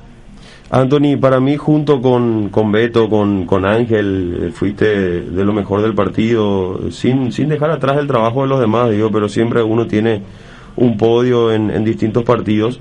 Pero yo ayer decía, por ahí la única, que, que igual es mérito del, del, del pateador, la única que por ahí me parece podía haber eh, intentado algo más es con el tiro libre de Otero, creo que le pegó, ¿verdad? Eh, pero yo no fui ni no voy a ser arquero, por eso quiero que, que me expliques un poco ese momento, eh, de, ese tiro libre lejano que tuvo un efecto raro y que casi no, no tuviste chance o, tiempo de reaccionar porque quedaste casi con los brazos abajo en ese remate. No, realmente él era una de la- las posibilidades que tenía Venezuela en, en el partido, ¿verdad? Preparamos un partido en base a, a un equipo que iba a esperar, a un equipo que iba a tener gente rápida por, por los costados y sobre todas las cosas un cobrador muy bueno como era Otero. Eh, en ese punto por lo menos los muchachos se hicieron realmente no recuerdo que hayan hecho muchas faltas hicieron faltas normales que puedan pasar en un partido pero no le dieron mucha chance a, a, sus cobradores porque sí tienen muy buenos cobradores.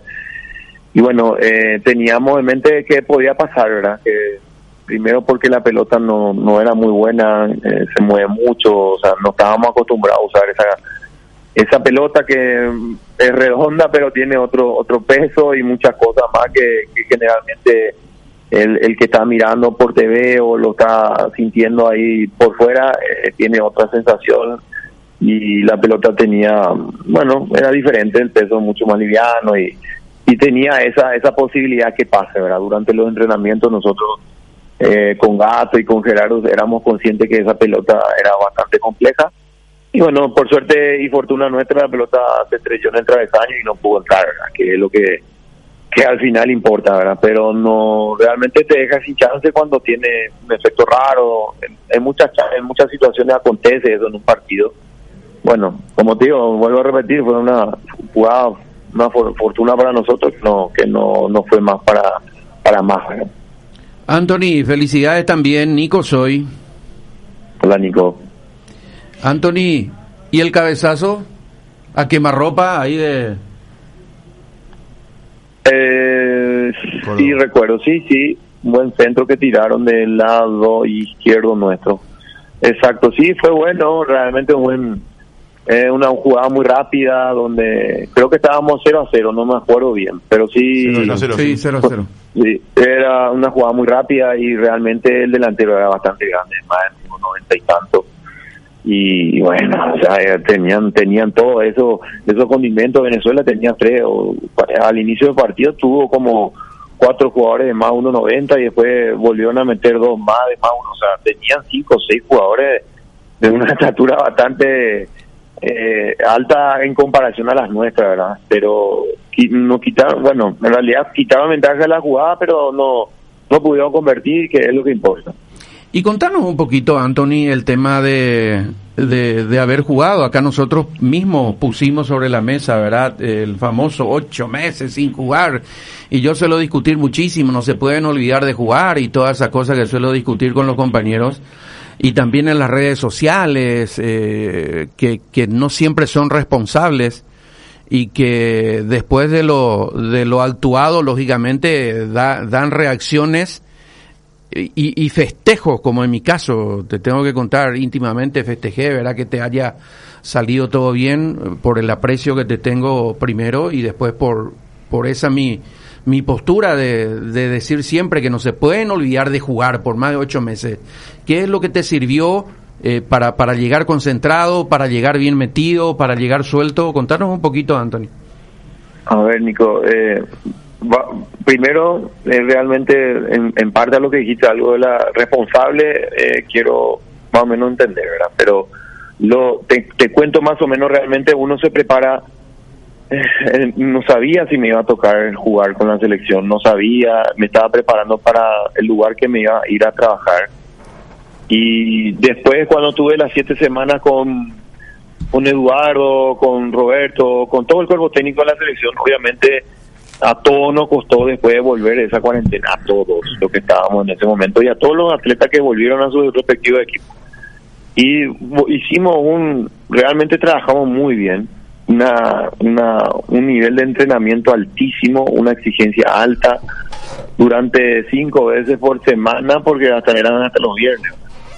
Y realmente era un nivel altísimo todos los días. Y después paramos obviamente yo paré con eh, cuando paró los entrenamientos eh, no no paré yo porque tenía un entrenamiento ya más o menos adecuado a lo que venía haciendo pero no era grupal pero después está obviamente lo mental que, que es algo que, que la mayoría es lo más difícil de entrenar verdad pero nunca y, y desde que cuando me había convocado el entrenador no tenía idea si iba a jugar, pero sí me estaba preparando para jugar.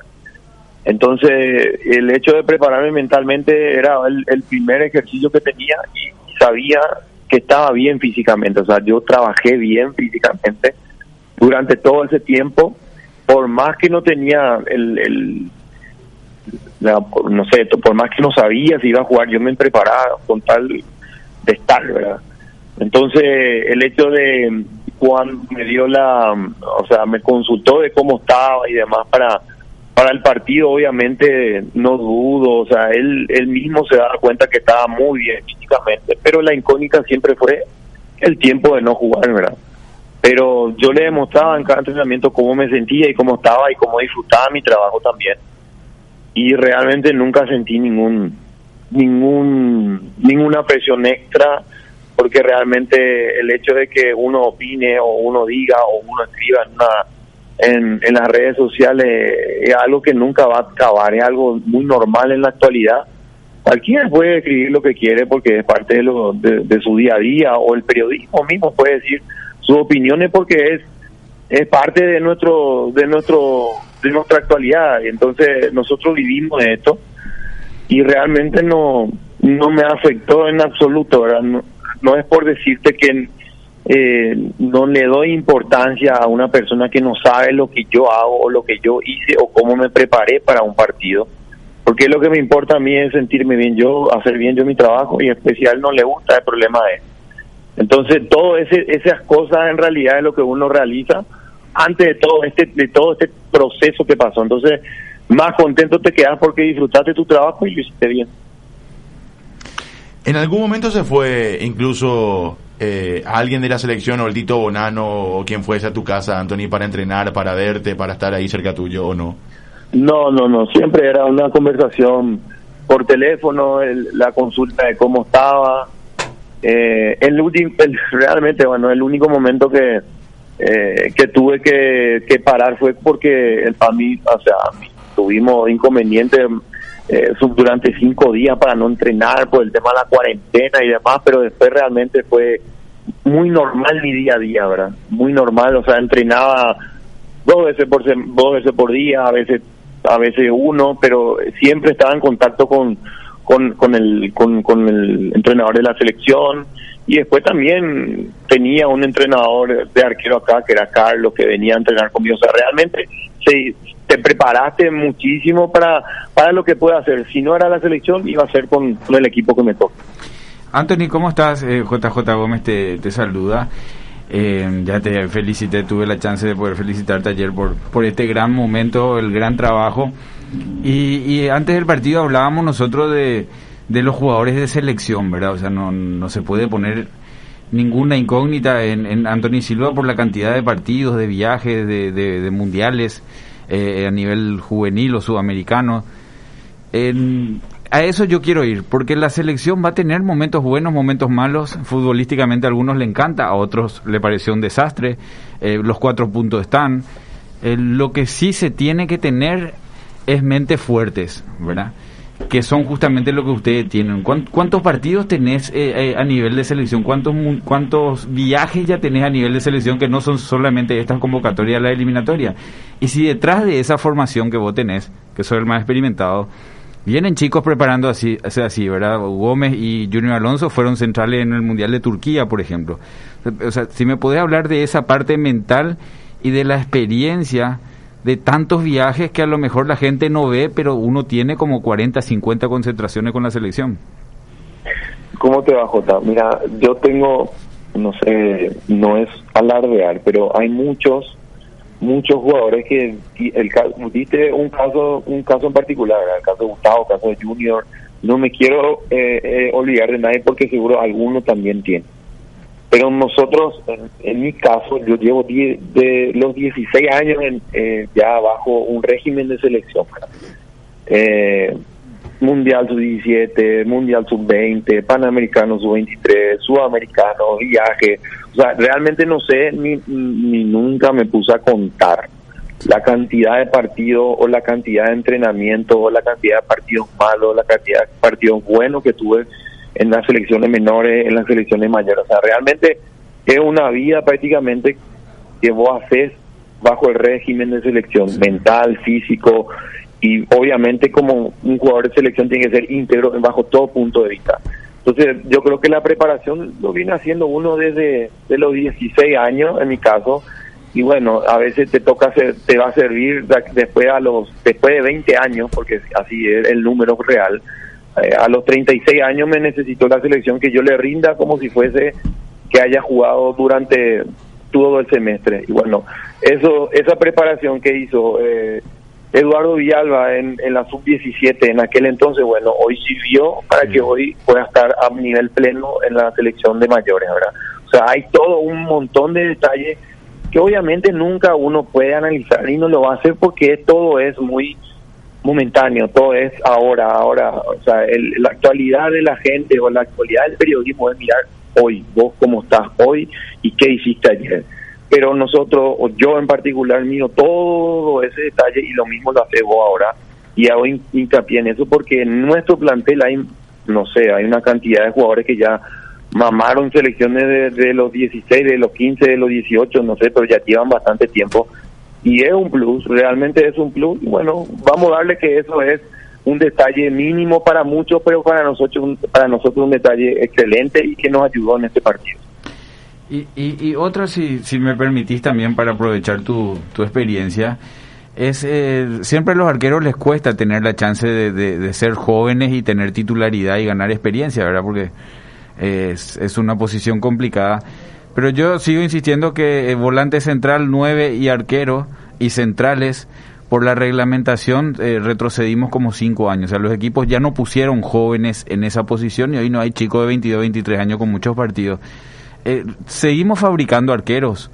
¿Te parece que detrás eh, de ustedes vienen arqueros de 20? Por ejemplo, Arzamendia, estaba en Olimpia, estaba en Olimpia, estaba en las selecciones menores y después va y se pierde en equipos más chicos, ¿verdad? Porque en Olimpia no va a jugar. Eh, y así hay muchos casos. Eh, ¿Cómo estamos en la, en la fábrica de jugadores, en preparadores de arqueros para seguir fabricando jugadores? ¿Cómo ves esa posición en nuestro fútbol?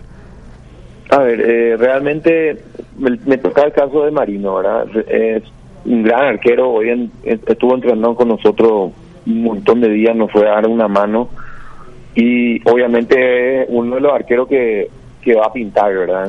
Porque por lo que por lo que entrena, por lo que es, lo íntegro que es, o sea, realmente todos esos detalles te doy porque conviví con él ahora, ¿verdad? Es Y algún viaje y, y obviamente estaba en Olimpia y, y no tenía minutos porque está Alfredo y está, está Daniel, o sea, hay muchos jugadores que están en esa posición, pero yo me yo hice lo mismo, me tuve que ir a otro lugar para tener 20 partidos en un año, o sea, es parte de nuestro crecimiento y, y, lo tenés que hacer, o sea, te toca ir a jugar un, un equipo de menor renombre, de menor calidad económica y de más detalles, y tenés que dejar de lado muchas cosas y sumar, porque la experiencia solamente te va te vas a ir consiguiendo con los partidos, con el tiempo, creciendo, con errores, que más más errores que aciertos.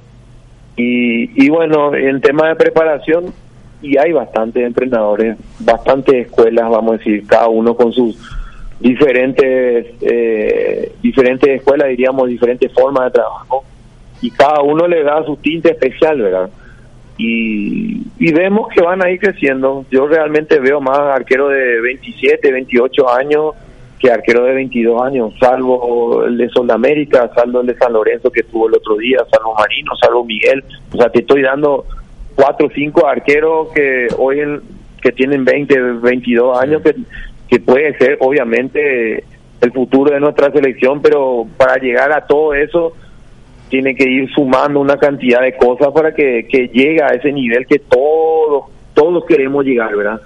Y es un largo proceso y creo que hay hay bastante, hay cinco, seis, siete arqueros que, que van a ir creciendo, van a ir sumando partidos para, para llegar a, a un nivel que, que te da esa posibilidad de competir a alta exigencia.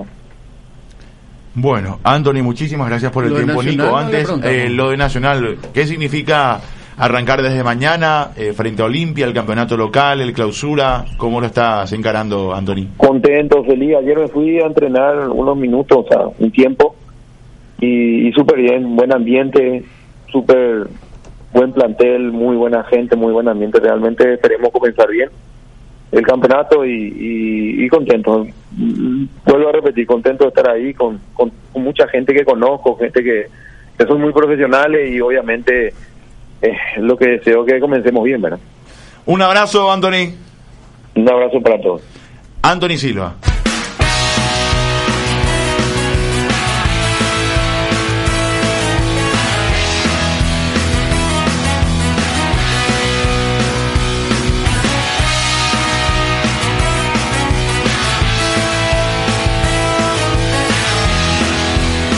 Aquí estamos, de 13 puntualmente. J, ya le pregunté a Edwin, ¿qué busca Garnero con Polenta y Alcaraz en el fondo? Y velocidad y, y salida. ¿Eh? Y bueno, ahí está. Espera, espera, espera, explícame eso, J, porque es nuevo Polenta es, eh, polenta es, polenta es, evidentemente, y hay que mirar videos de otros tiempos del Sí. gran polenta que, que todo el mundo habló, Sí. porque tampoco hizo una carrera a nivel de selección, ¿verdad? Pero Sí. algo, algo mostró. Algo tiene. Y yo quiero llevar un poquitito al, al, al físico de... De. No sé si Blas Rivero es el indicado para decir. ¿Viste que parece? Vos le mirás así de calle y parece gordito, anchito, ¿verdad? Sí. Sí, Blas Rivero después, no parece. Cuando arranca, impresionante la potencia y la velocidad que tiene.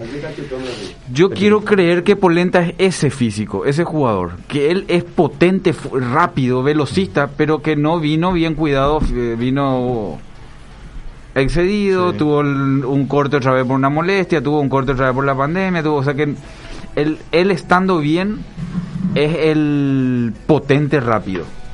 Quiero creer eso. Sí. ¿Qué pasa con Leguizamón? Vos le mirás a Leguizamón en cierto partido y decís, Leguizamón es el velocista. Leguizamón era el velocista de Olimpia. Leguizamón bien entrenado es velocista. Ahora, Leguizamón se come un postre de más y es una carreta. ¿Verdad? Porque él es grande, es ancho. Pero él es el velocista Olimpia. Él es el que iba a los vos, cortes. vos me decís, Jota, que Polenta va a ser a partir de ahora el, el velocista. Quiero suponer, no va a poner dos lentos. Jamás. No puede poner dos jugadores. Pero entonces se puso en dos semanas, se hizo veloz. No, se ver, venía bien. viene entrenando bien hace tiempo. Ya el último, el partido con que se le vio con River, él hizo ciertos cortes ahí. Eh, vos ves en los entrenamientos su físico cambió. Yo quiero creer que él es ese jugador potente, velocista y encima tiene buen pie. Tiene mejor salida. pie que, que, que Antolín. No, jamás. Mejor pie, sí. mejor pie que Antolín no sé si hay en, en mucho tiempo. Tenemos que ir a los centrales de otras épocas. Yo no ¿De sé verdad? si... Sí. eh, En Paraguay, digo. Y hasta Sudamérica, te decía. El mejor, el pie de Antolín es, Antolín te da pase filtrado, Antolín sale a la derecha, a la izquierda, no tiene problema sobre presión, tiene pase corto, tiene pase largo, él le hace jugar a los volantes. Antolín tiene, debe, de- debe ser uno de los jugadores más, más completos en eso. Bueno, paso al medio campo también. Nico, ¿vos Pero- tenés algo pero- que decir pero de no- Polenta y de Alcaraz? Pero no, el estilo de Polenta, el ser rápido, él muy Por eso, eso es lo que vimos sí, nosotros. Nico. Yo quiero creer que él a otra cosa insinuó. Ese ya es el polenta que vimos nosotros acá. Que por algo tampoco era el, el central de América y estaba jugando en una... Es un jugador que dijeron, bueno, a este le podemos potenciar, a este podemos recuperar, a este le podemos... De esos son los que vienen a nuestro país, ¿verdad? Son, un jugador que está volando, Bodín, esos se van directo a, a Europa. Yo, yo, yo creo que con, con Leguizamón pasa casi casi lo mismo que pasaba con Patiño, ¿verdad? Medio no le queremos del todo, parece que algo le falta, no, no le conocemos, no sé, no confiamos del todo, sin embargo, se le deja en un lugar fijo y te responde como te responde. Pero a tal necesita punto una competencia, Nico. Claro, no eso sí, seguir pero- bancando y empezando otro año solo con Leguizamón, porque Rolón no es ese jugador, Antolino es ese jugador, Julio Cáceres no es ese jugador. Vos necesitas, Aria no es ese, jugador. Vos necesitas otro que le pelee a Antolín por, a, a Leguizamón, por más de que él esté, no está en su mejor momento, tampoco está muy mal, pero vos necesitas un, los equipos grandes necesitan uno mejor que vos, Claro. de suplente. Pero, pero ojalá me equivoque, lo último que voy a decir, pero tengo que decirlo. A mí no me gusta eh, eh, Antolín con Polenta. Hubiese sido más aceptable para mí, ¿verdad? Eh, Antolín con Arias. Pero Arias es de la misma lentitud que Antolín. Por eso es que es muy difícil. Polenta que- también, ¿no? Ah, No, pero para ahí mí- eso es lo que voy. mí- Yo le quiero suponer que Pa- Polenta es rápido. Para mí Polenta es más rápido que Arias. para mí. Por más de que Eh, Arias, más rápido que Arias. Para mí No sé, sí. Arias te juega de lateral por... Pero por- lo sí, vimos pero- nomás porque lento. cierra bien nomás. Aria tiene patas largas, Polenta es más, más, más, más chiquitito, más, más potente. Yo estoy, pero convencidísimo que es más rápido que Aria. Ojalá sea así, o sea, así para Garnero, digo, porque eh, o si no sería una defensa muy lenta ahora. Va- vamos a ver cómo está Polenta. Pero así estamos hace hace un tiempo largo. Eh, Claro, ese, esa es la incógnita. Pero yo quiero suponer que la- lo que busca en la sociedad es que, en teoría, Polenta te tiene que dar esa velocidad para los cortes. El que vaya a los cortes va a ser Polenta. sí, Polenta, no Antolín. Eh, ¿Quiénes son, los, ¿Quiénes son los delanteros de Nacional? Ya, tiene- te, ya te digo, Beltrán, quiero tiene- saludar al vicepresidente de la Olimpia, lo quiero- le queremos robar cinco minutitos de su tiempo. Vicepresidente Miguel Cardona, ¿cómo le va? Un abrazo, buenas tardes. ¿Qué tal? Buenas tardes, un abrazo, saludo a todos.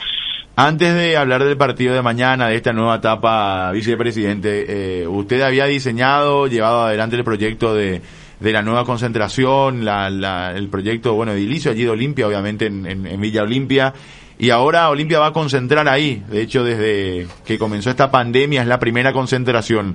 Eh, ¿Cómo lo siente, don Miguel?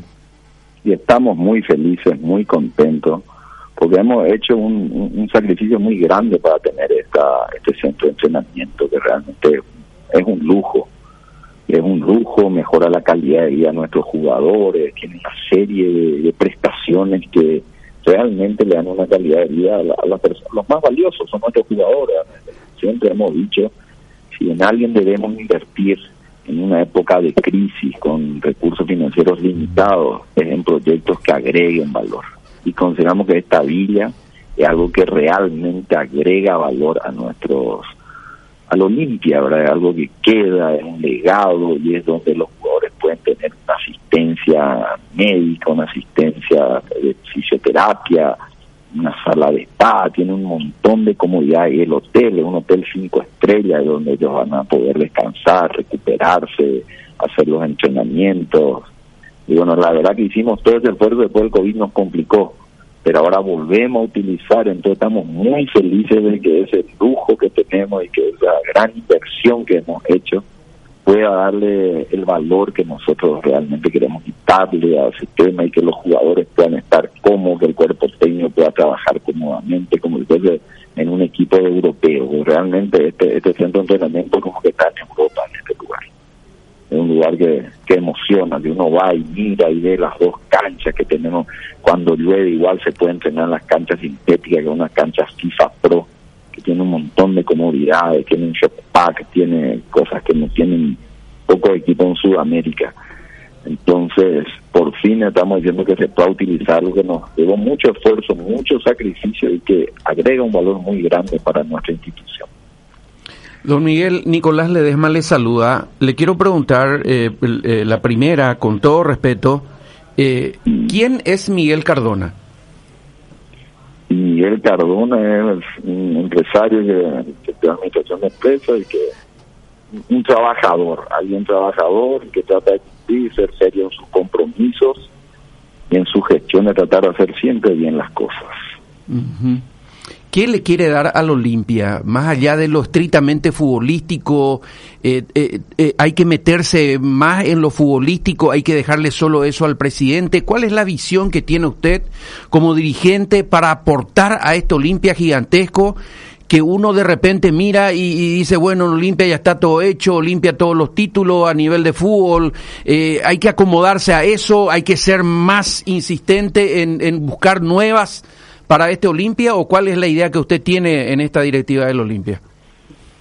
Bueno, mira, la idea que tenemos, pues realmente más que te tengo acá, nosotros siempre tenemos que trabajar como un equipo. Nosotros siempre tenemos que ser un equipo. Olimpia siempre tiene que ser una institución que crezca como institución, que tiene que competir y tiene que estar en una mejora continua.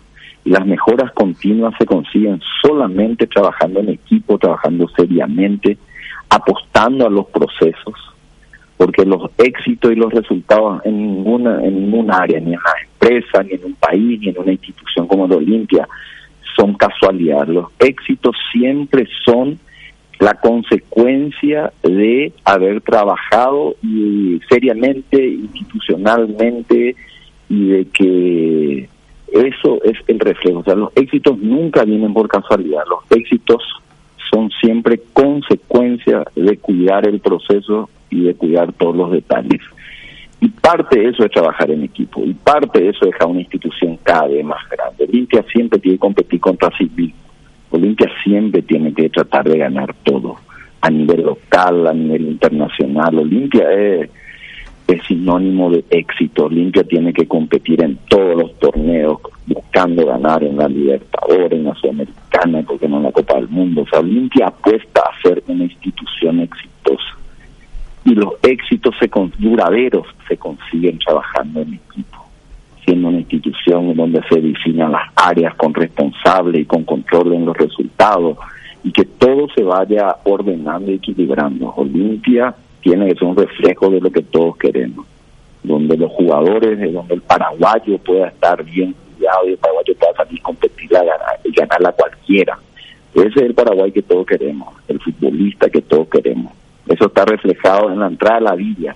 Ustedes van un día a la villa, van a, abrir la villa van a encontrar lo que el artista Coqui Ruiz reflejó como el espíritu del olimpista.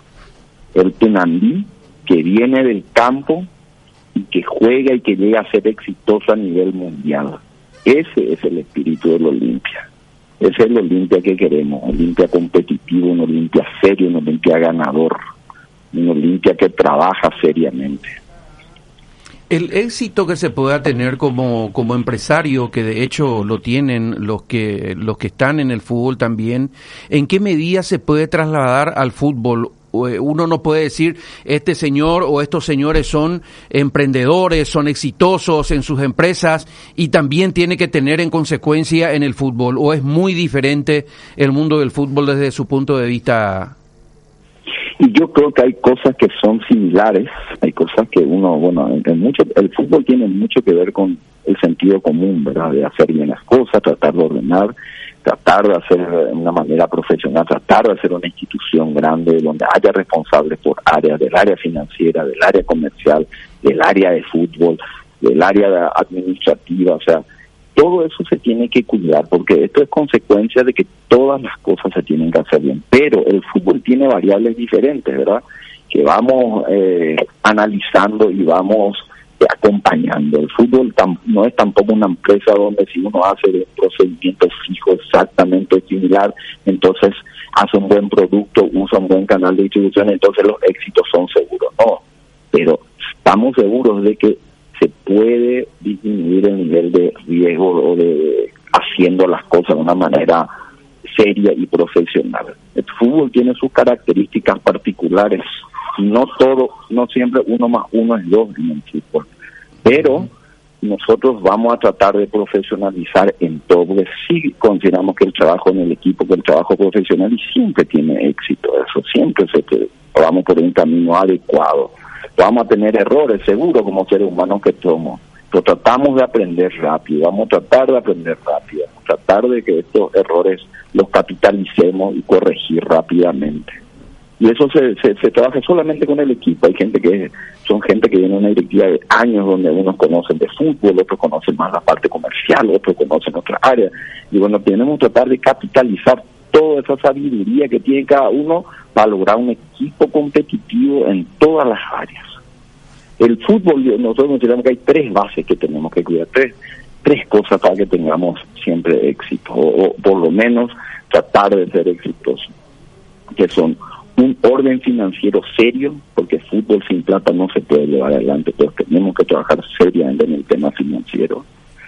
Un equipo y cuerpo técnico y de jugadores de primer nivel y un área de infraestructura que también esté acorde a eso. Y en eso, en las tres patas estamos trabajando. En el área de infraestructura ya hemos hecho una vida y vamos a irnos por más cosas. Vamos a seguir por más cosas. Olimpia tiene que crecer como institución y se tiene que llevar esas tres patas. Miguel, muchísimas gracias por su tiempo, señor. Un abrazo. Gracias a ustedes, a las órdenes. Miguel Cardona, vicepresidente de Olimpia. Quiero ir a este TVT hoy que es jueves, ¿sí? ¿Puedo contarte algo primero? Penana, Nico. Te quiero ¿puedo contar algo para matizar. ¿Eh? Te quiero contar algo para matizar. Pon el informe de Fede y cuenta Nico este, su, su matiz que quiere meter, su picadilla. A ver, ya venimos, dale. Capiatá ganó una bombonera un día como hoy, vamos. En la fecha se cumplen seis años de la hazaña capiateña en plena bombonera. El 15 de octubre del 2014, contra todos los pronósticos, Deportivo Capiatá, que cumplía su segunda temporada como club de primera de nuestro fútbol, derrotó a Boca Juniors 1 a 0. El partido correspondió a los octavos de final de ida de la Copa Sudamericana. El juego en la previa conoció de memorables declaraciones. El defensor de Boca Juniors, Mariano Echeverría, fue contundente al decir, si Capiatá nos elimina, será una catástrofe. Inmediatamente se hizo sentir Juri Razábal con expresiones no tan sutiles vía Twitter. En lo estrictamente futbolístico, Capiataba, con la conducción técnica de Héctor Varecos, jugó aquella noche con Antonio Franco en portería, Ángel Martínez, Arnaldo Pereira, Néstor González y Arturo Aquino, Ricardo Ton Ortiz, Blas Hidara, Carlos Ruiz Peralta y Cristian Kitty López, Oscar Ruiz y Fabio Escobar. Ingresaron Julio Razábal, Jorge Candia y Nelson Figueredo. En el primer tiempo, el gol en contra de Leandro Magallán tras un córner ejecutado por Ruiz Peralta le dio el triunfo al aguerrido equipo capiateño. Al término del partido, Julio Irrazábal volvió a ser de la suya. La verdad que no, no pensé que, que, iba a tener, o sea, que iba a pasar tanto quilombo con lo como pasó. No, eh, la verdad que me sorprendió cuando llegué aquí, pero, pero bueno, ya está, lo puse. Eh, no, no lo pensé borrar tampoco. Eh, fue lo que pensé en ese momento al ver el título y es un diario, entonces estoy, estoy tranquilo. Creo que, hoy demostramos que, que podíamos hacer una catástrofe, ¿no? Y si para ellos fue catástrofe esto, bueno, se tienen que tirar al río de la Plata, ¿no?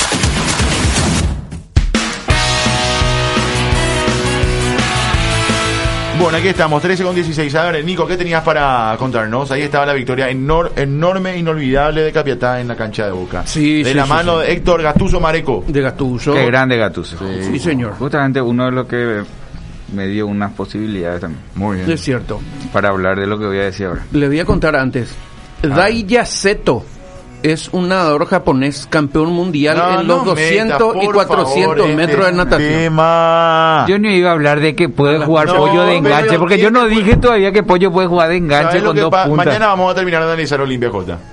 Eh, mañana analizamos. No, no, pero. yo- Campeonato, Japón. No, no es por el nadador. eh, A las no, estamos hablando de una de las principales figuras de la natación mundial en madre. su estilo y sobre todo de Japón, que era. Eh, candidato a, a, a medalla en los Juegos Olímpicos. Claro. Eh, Mi- mi segundo- pero, pero esa no es la noticia. Mi segundo ¿Cuál es la país es? Japón. No, no, por, no, por favor. Mi segundo país es Japón. Estuviste tres meses ahí, dejate de joder que va a ser tu segundo país. Bueno, eh, pero ¿querés complicar? Bueno, lee tu No. noticia, a ver, lee. No, no voy a leer. ¿Eh? Yo- vi- menos mal que Me quedo- que- ¿Y qué pasó? Fue suspendido. No se concentraron. Le se suspendió la concentró, federación. pero con otra, con otra mujer. Le, le suspendió la Federación Japonesa. Independiente Le suspendió los, los eh, está con los empatando con sponsors. la equidad 0 a 0 en Colombia. Pero como es la cultura, ¿verdad? Pues ya te suspenden, sacan sponsor y eso acá probablemente sume más sponsors. Sí. Claro. No, pero de verdad. Acá vender. De verdad. Acá vender con eso.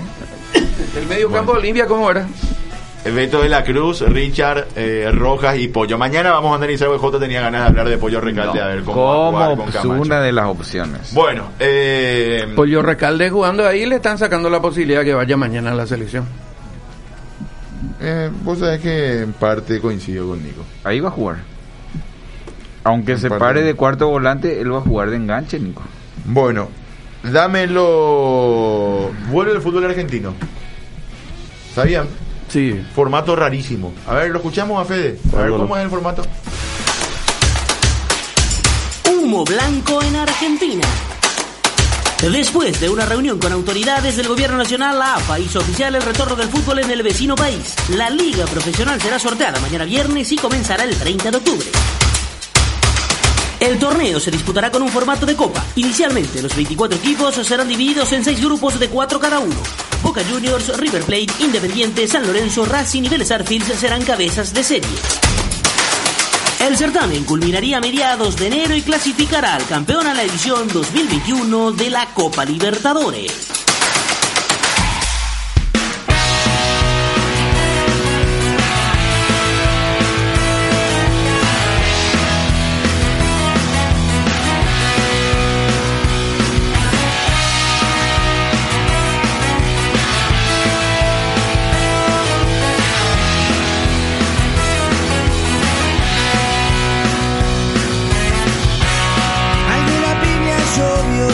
Bueno, aquí estamos, eh, 13 con 19. Tenemos en breve lo de rentistas de Uruguay. ¿Cuántas pausas tenés? Una pausa. Ah, con la pausa. Bueno, genial. Cumplimos con las dos y dejamos para, para el final la última. Mañana arranca el campeonato. Hoy no, hoy no hay fútbol, muchachos. Hoy que No, hay eh, no, Nation no, League, no, tampoco, ¿no? No, no, tampoco, tampoco. El partido de. México y Flamengo, Red Bull, Bragantino, Atlético San Luis, Querétaro. Esos son los únicos partidos del día de hoy. Flamengo, Bragantino, Red Bull, Bragantino. San Luis Querétaro. ¿Eh? Exai. ¿Eh? No, no Ah, el, perdón, el Bayern juega por la Pocal. Sí, contra el Düren. Düren. ¿Qué más? Acá estoy viendo, fútbol austriaco ahí. Juega Ah, el está bueno. Austria Viena contra el Sport Club. El Hobart Steyr contra el First Viena. En Azerbaiyán hay partido. Bakú contra Tobús. No, Ahí la verdad, estaba. Eric Ramos y Meli, ¿cómo era? Eh, que vino a Cerro. Ayer ganó Mesa- el Huachipato Mesa- después de mucho tiempo. Ganó 1 a 0 el equipo de, de Matador, de Gustavo de Florentino. Gustavo Florentini del Matador. Oh, hay fútbol en Colombia, hay fútbol en Chile, se Sí. están jugando partidos ya el día de hoy. Bueno, eh, nos vamos, señores. Aviso parroquial, mi querido Nico. Hoy Tenemos el informe de rentistas, eh, campeón de Uruguay, ¿sí? Hay nuevo campeón en Uruguay. Nico. ¿Sabe cumpleaños de quién es J? De, quién? Blas Alcaraz. ¿Te acordás de Blas Alcaraz? Sí, voy. Jugó en Atlántida, jugó con nosotros. Sí. Está en los Estados Unidos, hace unos años hablé con él. Estaba en los en los Estados Unidos viviendo. Las Alcaraz. Y mi saludo otra vez a. Niquito, que está de cumpleaños. Hoy está- 18 hoy es cumpleaños, años Niquito. Qué grande, Qué Niquito. grande, por fin va a poder tomar en paz. Sí, Saludos sí, a sí. Niquito. No va a tener que pedirle permiso a su papá. Bueno, eh, J, aviso parroquial. Saludos a Niquito. Un, saludo, grande Niquito. para el hijo de Nico. Un gran fanático de la NDA. Nos vamos a sentar a hablar en estos días de, Sí, de Anthony sí. Davis, de LeBron James, de esta. Hoy rajó el, el de Houston Rockets, el, el de aquel quilombo con los chinos. Eh, hoy se fue. No le gustó mucho que cambie de, de equipo, porque toda su remera tenía pues, con el equipo anterior de LeBron. Ah, claro, de Cleveland. Cleveland Cavaliers. Exactamente. Bueno, y ahora se tuvo que poner la de. ¿Pero él es fan de LeBron o es fan de, No, de LeBron. equipo? De LeBron. Ah, él es pro LeBron. Sí. No va a tener mucho problema. Sí, sí, ahí se compra una nueva, acá está el padre. Bueno, ahora él tiene 18 años, se va a poner a trabajar, seguramente va a hacer su plata y va a comprar su remera, imagino. Dios te oiga. Bueno, es Torres, aviso parroquial. Yo hoy el único, lo único que voy a hacer van a ser dos cosas. Felicitar a Niquito y una recomendación. Apenas llega tu papá a casa, le pedí la llave de la camioneta, llave en mano, salí, volvé mañana y todo corre Ah, después. ese ya hizo. No. De ahí Ah, me, me olvidé. Oficialmente no va a avisar, no, Nico, Nico, no me- me olvidé. Eh, Palmeiras dimitió a Luxemburgo. Sí. Así que está sin técnico el Palmeiras. Le pasó a un amigo, hace poco le conté a Edwin, contó la anécdota de cuando se fueron a San Bernardino a verla a la selección, frente a los padres, habría sido 20 años atrás, la camioneta se sacaba sin permiso. Nos vamos. Hasta mañana, señores, 11.30, como siempre, aquí en la 800 del día. Que la pasen bien hasta todos los momentos. Rentistas se consagró ayer campeón de la apertura del fútbol uruguayo al vencer en el partido extra nacional 1 a 0 en el centenario de Montevideo. El gol llegó en tiempo suplementario a través de un remate de Gonzalo Vega. Este es el primer título en la máxima categoría de los bichos colorados en 87 años de vida institucional. En sus filas se encontraba el defensor Alexis Rolín de breve paso por Olimpia en el 2016. Rentistas tiene como DT Alejandro Capuzzo, abogado y escribano de profesión. Debutó como entrenador de primera división este año y terminó derrotando en la definición al club en el que cumplió su etapa de formativas, pero en el que no pudo llegar como jugador profesional. Capuzzo clasificó a Rentistas a las semifinales del absoluto. Tiene garantizada su participación en una Copa Internacional para el 2021. Su único antecedente en torneos Conmebol data del 2014. Fue eliminado en primera ronda de Copa Sudamericana por Cerro Porteño. Unión Fútbol Club fue presentado por Itaú, Tigo, Lasca, Yerba Mate Curupí, Cooperativa Judicial Limitada, Comercio Virgen del Rosario.